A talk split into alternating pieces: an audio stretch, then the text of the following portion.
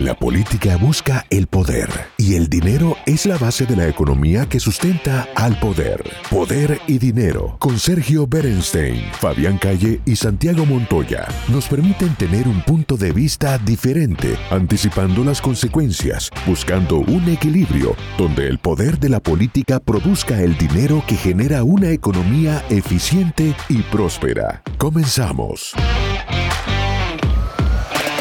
Eh, bienvenidos a este nuevo bloque de Poder y Dinero. Santiago, le dejamos a nuestro especialista en tecnología planteada esta, estas dos caras de la revolución tecnológica que algunos llaman tercera revolución, cuarta revolución, él no dirá en cuál estamos, que es fomentar la libertad, fomentar el empoderamiento, fomentar el progreso social, pero al mismo tiempo darle mucho poder a un, a un régimen autoritario con aspiraciones globales como China. ¿Cómo ves esta, esta ambivalencia?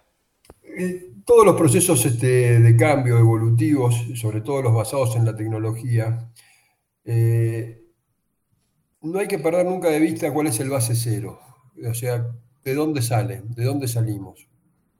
Eh, obviamente que una, sociedad este, orientada hacia el capitalismo va a tener este, una proyección hacia la descentralización más evidente y hacia las oportunidades este, más evidente que una sociedad más dirigida, que una sociedad, por ejemplo, como la China, donde la intervención del, Estado es más, está más, más presente. Pero igualmente, aún así, en una experiencia como la, como la sociedad china, observamos día a día que el proceso de descentralización está avanzando, quizás lento pareciera, pero hoy hay fenómenos en China que son impensados. Hay millonarios chinos, se vende el Rolls Royce en China a chinos, no a, los jerarcas chinos. Hay un... China es el país con la clase millonaria más abundante de la Tierra. China tiene más de 40 millones de millonarios millonarios importantes, ¿eh? no de un millón, de decenas o cientos o miles de millones de dólares.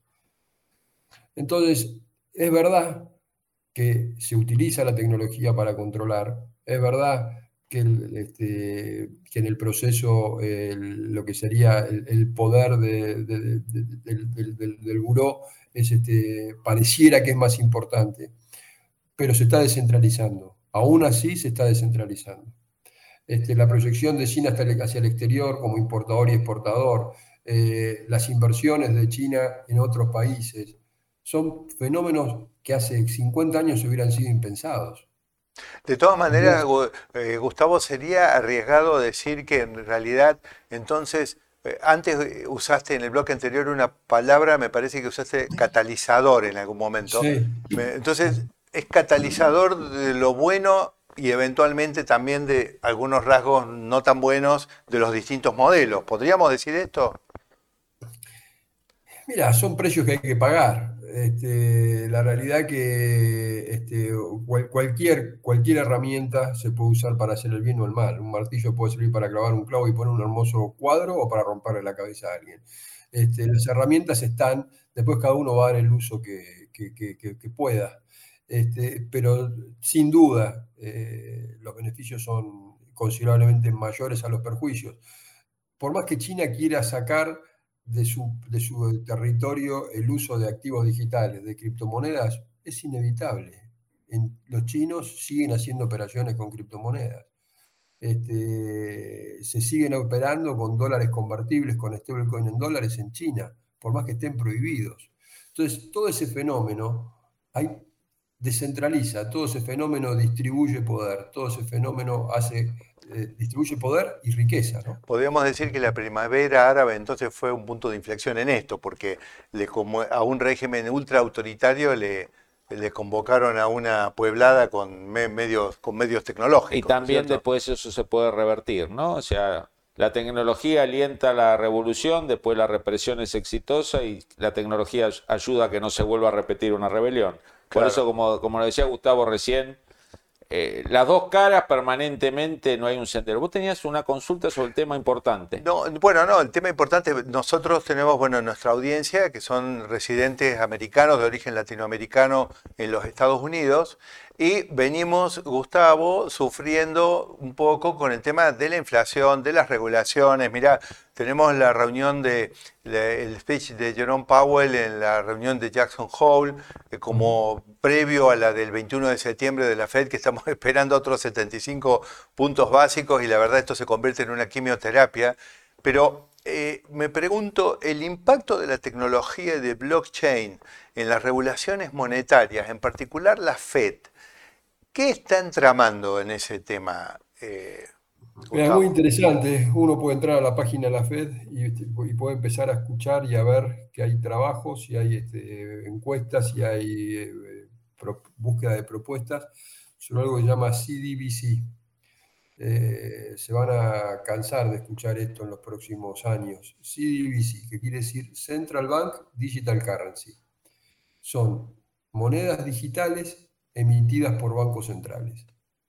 Y la verdad que son herramientas para lo que para lo público, para lo que es una moneda fiduciaria, increíbles. ¿Y qué, qué, podríamos esperar eh, por, ese lado? En el sentido... se cayó la señal, ¿eh? Yo no sé si lo estoy viendo yo solo o... Estamos perfectos, te escuchamos Te escuchamos perfectamente. Ah, perfecto. Sí. Te preguntaba, Santiago, ¿qué efecto práctico tiene este, esta sigla, que obviamente atrás de esa sigla debe haber todo un gran emprendimiento tecnológico, ¿no? Sí, y, transformaciones monetarias y tributarias. Eh, y obviamente que de establishment, por eso van a llevar su tiempo en implementarse. Pero la Central Bank Digital Currency básicamente lo que hacen es poner a los bancos centrales en el lugar de los bancos tradicionales como custodio del floating, como custodio del circulante. Digamos, es, si la moneda deja de digamos, es moneda que deja de ser física, no está más el billete físico como lo conocemos, no es más bancarizado el atesoramiento, sino que es un registro de cuentas que llevan los bancos centrales. Eh, en las últimas medidas que anunció el gobierno del presidente Biden, hay en particular uno que se llama eh, Against Inflation Act, que incluye, digamos, un fortalecimiento muy grande del IRS, digamos, consistente en la duplicación prácticamente de su planta de personal, es decir, la incorporación de 87 mil nuevos agentes, que eso te la verdad que quiero confesar que mucho no lo entiendo, digamos, porque parece contra los tiempos, pero a donde quiero llegar es a una, un gran aumento de presupuesto para desarrollos de inteligencia artificial. Y aquí, digamos, es donde el tema de eh, la, digamos, la, digitalización de todos de todos los flujos bancarios y monetarios junto a un fisco que, digamos, se prepara para todo esto, eh, ¿qué, nos puede estar, eh, a dónde nos puede estar llevando todo esto? ¿no? no lo entiendo mucho en relación a los Estados Unidos, porque el nivel de cumplimiento tributario en Estados Unidos es altísimo, está del orden del 87% eh, como mínimo, y no parece ser que Estados Unidos se tenga que preocupar por esto. ¿Qué, está pasando con la digitalización de las transacciones y con los controles? ¿Qué, ¿Qué podemos esperar o temer que ocurra, si es que hay que temer? Acá hay dos temas. Acá, como, como en toda evolución tecnológica, coexisten dos modelos. Coexiste un modelo antiguo, arcaico, te digo que es feudal, que es el modelo de recaudación tributaria. Es un modelo feudal, es viejo salir a cobrar impuestos. Por eso, digamos, va en contra de, la evolución aumentar las plantas de recaudadores. Este, y por otro lado, tenemos un modelo tecnológico que permite facilitar la recaudación y bajar impuestos. ¿Por? Porque hoy, hoy la tecnología que tenemos nos permite cambiar considerablemente el modelo tributario y monetario que tenés. No, pensemos que el billete, el físico, es una manera de procesar transferencia de poder de compra. En realidad, ¿un billete qué es? Un billete es una expresión de una compra que postergué. ¿Sí? Si me gasto todo, no tengo billete, tengo lo que compré si guardo un billete es porque estoy postergando mi poder adquisitivo para gastarlo en otro momento o para juntar y comprar algo más caro. Pero en definitiva, cualquier dinero que yo tenga en mi bolsillo es poder de compra postergado. Lo mismo con el saldo que tengo en el banco. Cualquier cuenta que tenga en un banco, saldo positivo, es plata que dejé para gastar en otro momento. Cuando yo agarro un billete y se lo entrego, te lo entrego a vos, Santiago, ¿qué estoy haciendo? Estoy transfiriendo ese poder de compra en un sistema de procesamiento de pago físico, ¿sí? que tiene sus costos, tiene sus riesgos, pero es un sistema de procesamiento de pago, un sistema de procesamiento de transferencia de poder adquisitivo, el papelito. Lo mismo sucede con las transferencias de banco, con las tarjetas de crédito, con las tarjetas de débito. Eso es un sistema de procesamiento de pago electrónico.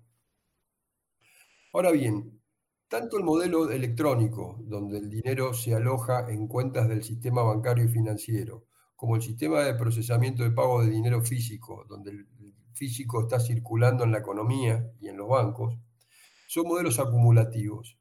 Son modelos donde la emisión se acumula.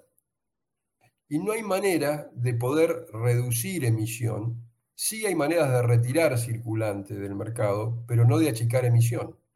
La única manera que vos tenés para achicar circulante es ofreciendo una tasa de interés, más alta o más baja, pero que es un engaño, es transitoria, porque la tasa de interés termina agregando después más circulante. Con lo cual, los fenómenos de exceso de circulante no están resueltos por los sistemas tradicionales de emisión y de procesamiento de pagos sin perjuicio que un montón de plata queda en el medio, ¿no? que son los procesadores de tarjetas, los procesadores de transferencia de banco, los bancos, los emisores, un montón de plata queda en el medio en comisiones, transaction fee este, y, costos este, asociados al pago. Imaginemos por un momento que el sistema de procesamiento de pago es un sistema público, donde no existe el dinero físico, sino que existe solamente el dinero digital, y que en lugar de hacer percepciones impositivas, cada vez que se hace una transferencia, una parte de esa base monetaria se quema. No se acumula en ninguna cuenta. Es una reducción directa del circulante. Tendrías una base monetaria que se autorregula. ¿Por qué? Porque a mayor velocidad de circulación del dinero, más dinero se quemaría. ¿Y cuándo es cuando el dinero más circula? Cuando la gente deja de confiar en él. Entonces, ante la falta de confianza en el dinero, la base monetaria se autorregularía. Estamos hablando de una de las posibilidades que permitiría hacer tener Central Bank Digital Currency, tener monedas centrales, eh, monedas digitales de bancos centrales. Vamos a tener, me parece que continuar ampliando este tema. Así es, Gustavo. La verdad que, nos has dejado abierta te, escucho, Te escucho hablando, Gustavo, pienso también lo que decía el presidente Reagan, que tenía un pensamiento que decía hay que dejarle el poder a la gente. Eh, el Estado a veces es el problema. El Estado a veces es el problema y yo, digamos, indudablemente el, martillo se puede usar para clavar un clavo y dejar muy linda el cuadro en la pared o para romperse el dedo si le erro al clavo, ¿no es cierto? Siempre lo puedo usar mal y en este caso me da la impresión que los riesgos, eh, eh, digamos, este, eh, da la sensación que las últimas reformas de, o, orientaciones de Biden van en el sentido contrario a esta modernización tecnológica. Por eso la regulación a nivel de la FED es la clave. Es decir, tiene que ser definir un andarivel que nos permita que los beneficios sean muchísimo mayores a los costos que, bueno, que todas las tecnologías o las herramientas en la historia de la humanidad han tenido. Gustavo, la verdad que ha sido un placer. Nos has dejado estos últimos temas de la ampliación o achicamiento de las bases monetarias de manera automática. son muy vigentes hoy, ¿no? En el proceso inflacionario que hay en varios países. Así que te invitamos, si tu agenda lo permite, eh, la semana que viene un próximo programa donde si no tenés inconveniente vamos a empezar con, con esta revolución macroeconómica que quizás en un mediano o largo plazo puede dar la, tecnología en algo que supuestamente nosotros mecánicamente repetimos, el Banco Central sube la tasa, emisión, no eh, emisión. a ver, no te olvides cómo nos llamamos. Poder, y, dinero. Y Gustavo nos, nos quiere... cambiaste la ecuación. Gustavo nos quiere digitalizar la mitad. Nos quiere digitalizar. Poder, dinero y tecnología. Gracias, Gustavo, por tu presencia. Un gusto, un gusto compartir estos tiempos con ustedes y a disposición para... Nos vemos la semana que viene, Dios mediante. Gracias, Igualmente, un gustazo. El análisis sobre el poder y dinero concluye por hoy. Seguimos con los cálculos y proyecciones para ofrecerles nuevas herramientas que les ayuden a tomar mejores decisiones. Hasta el próximo programa.